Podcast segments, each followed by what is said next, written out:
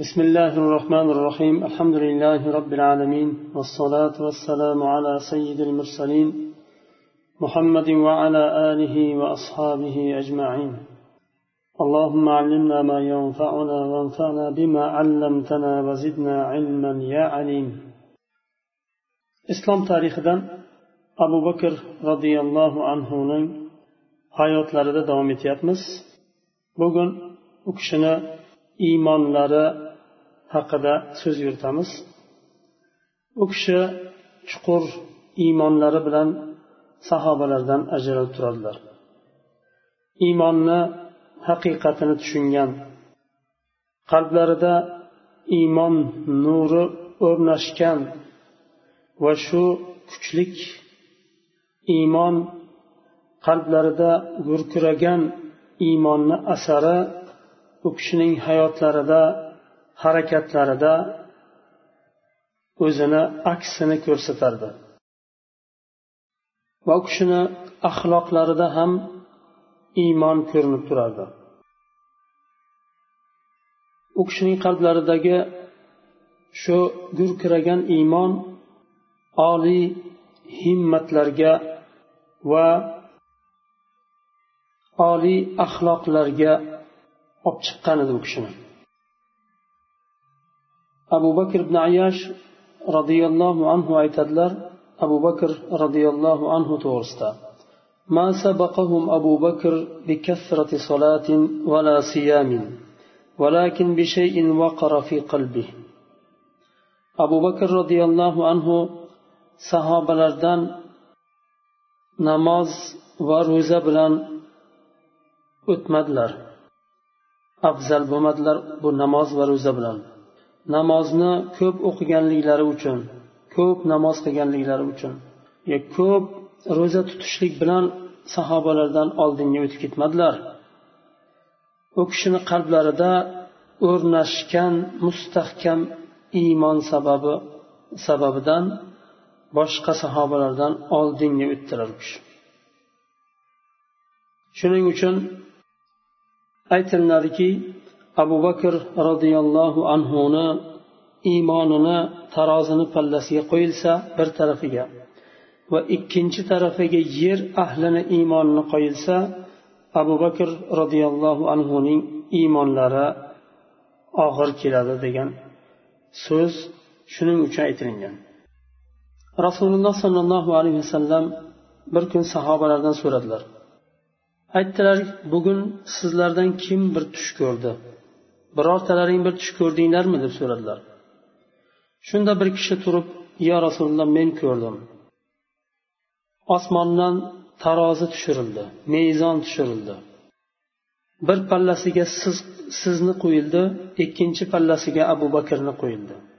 Siz abu bakrdan og'ir keldingiz. Undan keyin bir tarafiga abu bakrni qo'yildi boshqa tarafiga umarni qo'yildi abu bakr og'ir keldi. Undan keyin bir tarafiga umarni qo'yildi boshqa tarafiga osmon roziyallohu anhuni qo'yildi umar og'ir keldi dedilar. Undan keyin tarozi ko'tarildi dedilar. Shunda rasululloh sollallohu alayhi vasallam aytdilar bu nubuvat xalifaligidir dedilar. Undan keyin nubuvat xalifaligidan keyin alloh taolo mulkni istaganiga beradi dedilar.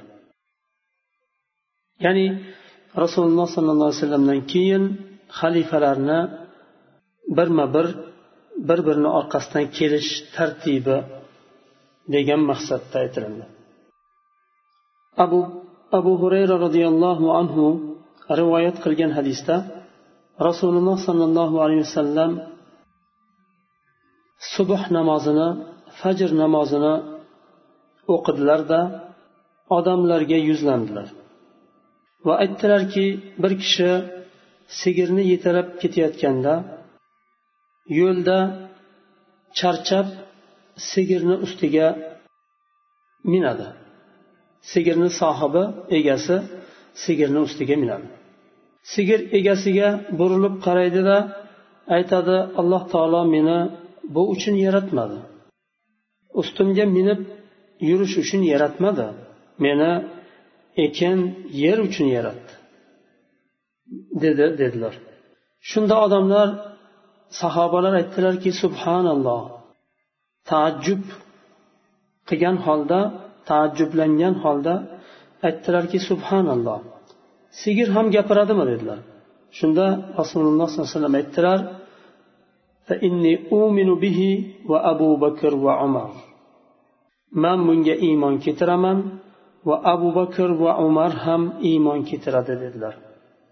Bu abu bakr roziyallohu anhuni va umar roziyallohu anhuni o'rinlarini bildiradi bu hadis. Abu hurayra roziyallohu anhu yana rivoyat qiladilar boshqa hadisda. Rasululloh sollallohu alayhi vasallam aytadilar bir kishi qo'ylarini qo'ylarining orasida ekanida qo'ylarining orasida bo'lgan vaqtida bo'ri qo'ylarga hujum qiladi va bitta qo'yni olib qochishga harakat qiladi. Qo'yni egasi orqasidan quvib qo'yini qutqarib oladi. Shunda bo'ri aytadiki qo'yni mendan qutqarib olding. Buni bo'ri aytyapti. Qo'yni mendan qutqarib olding. Yirtqichlar kunida kim qutqararkan bularni? Mendan boshqa qo'ylarga qarovchi bo'lmaydi u kunda. dedi deb rasululloh alayhi vasallam buni odamlarga sahobalarga rivoyat qiladilar. Shunda sahobalar aytadilarki subhanalloh bo'ri gapirdimi gapiradimi? deganda yana rasululloh sallallohu alayhi vasallam aytadilar men bunga ishonaman abu bakr va umar bunga ishonadi dedilar. Bular bu hadis dalolat qiladi. Abu bakr va umar roziyallohu anhuni iymonini shu darajada kuchlik ekaniga alloh va rasuli aytgan so'zga har qanday so'z bo'lmasin hech qanday ikkilanmasdan ishonadigan sahobalar ekaniga dalolat qiladi. Bu degani boshqa sahobalar ikkilanadi degani emas. Boshqa sahobalar ham ummatni eng afzallari allohga rasuliga mustahkam iymon keltirgan va jonini butun hayotini borini yo'g'ini fido qilgan insonlar edi sahobalarni hammasi. Lekin orasida afzallari bor edi. Ya'ni birisi birisidan afzallik tarafi bor edi. Chunki hammasi bir xil holatda bo'lishi mumkin emas. Orasida eng afzallari undan keyingilari yana undan keyingilari bo'lishi kerak ya'ni amr ibn os roziyallohu anhu aytadilar. Rasululloh sollallohu alayhi vasallam u kishini zatul salasil g'azotiga yuboradilar. Amir qilib yuboradilar. U kishi rasululloh sollallohu alayhi vasallamni yonlariga kelib aytadilarki odamlarni eng sevimlisi siz uchun kim? deb so'raydilar. Shunda rasululloh sollallohu alayhi vasallam aytadilar oysha amr ibn as roziyallohu anhu so'raydilar erkaklardan kim? Rasululloh sallallohu alayhi vasallam aytadilar otasi deydilar. Ya'ni abu bakr roziyallohu anhu. Shunda u kishidan keyin kim? desalar umar ibn hattob deydilar. Va ulardan keyin yana bir qancha sahobalarni sanaydilar. Bunday martabaga abu bakr roziyallohu anhu qanday erishdilar? Dinga bo'lgan samimiyliklari fidoiyliklari va qur'onga allohni va rasulini so'ziga kalomiga mustahkam turib amal qilishliklari bilan mana shunday darajaga erishdilar. Abu muso al ashariy roziyallohu anhu aytadilar u kishi uylarida tahorat qiladilar va aytadilarki bugun men rasululloh sollallohu alayhi vasallam bilan bugunni birga o'tkazaman deydilar. Aytadilar masjidga keldim. Rasululloh sollallohu alayhi vasallam haqida so'radim. U kishi qayerda deb so'radim. Sahobalar aytdilar masjiddan chiqdilar mana shu tarafga qarab ketdilar dedilar. Abu muso roziyallohu anhu o'sha tarafga qarab rasululloh sollallohu alayhi vasallam ketgan tarafga qarab yuradilar. U kishi biru aris degan yerga keladilar. Rasululloh sollallohu alayhi vasallam o'sha yerda bo'ladilar. Eshikni yonida o'tirdim deydilar. Rasululloh sollallohu alayhi vasallam hojatda edilar. U kishi tahoratlarini oldilar va aris quduqiga kelib oyoqlarini ikki oyoqlarini quduqqa tushirib o'tirdilar.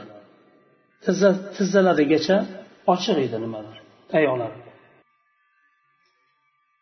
aytadilar men keldimda u kishiga salom berdim va yana qaytib eshikni yoniga bordim.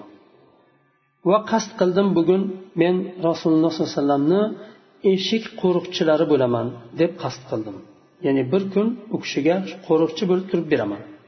Sahobalarni qarang qanchalik rasululloh sollallohu alayhi vasallamga allohga va rasuliga bo'lgan muhabbati samimiyligi birov ulardan buni qiling deb talab qilinmasa ham o'zlari xizmat izlab o'zlariga xizmat izlab kelib o'zlariga bir ishni tayinlab qilyaptilar.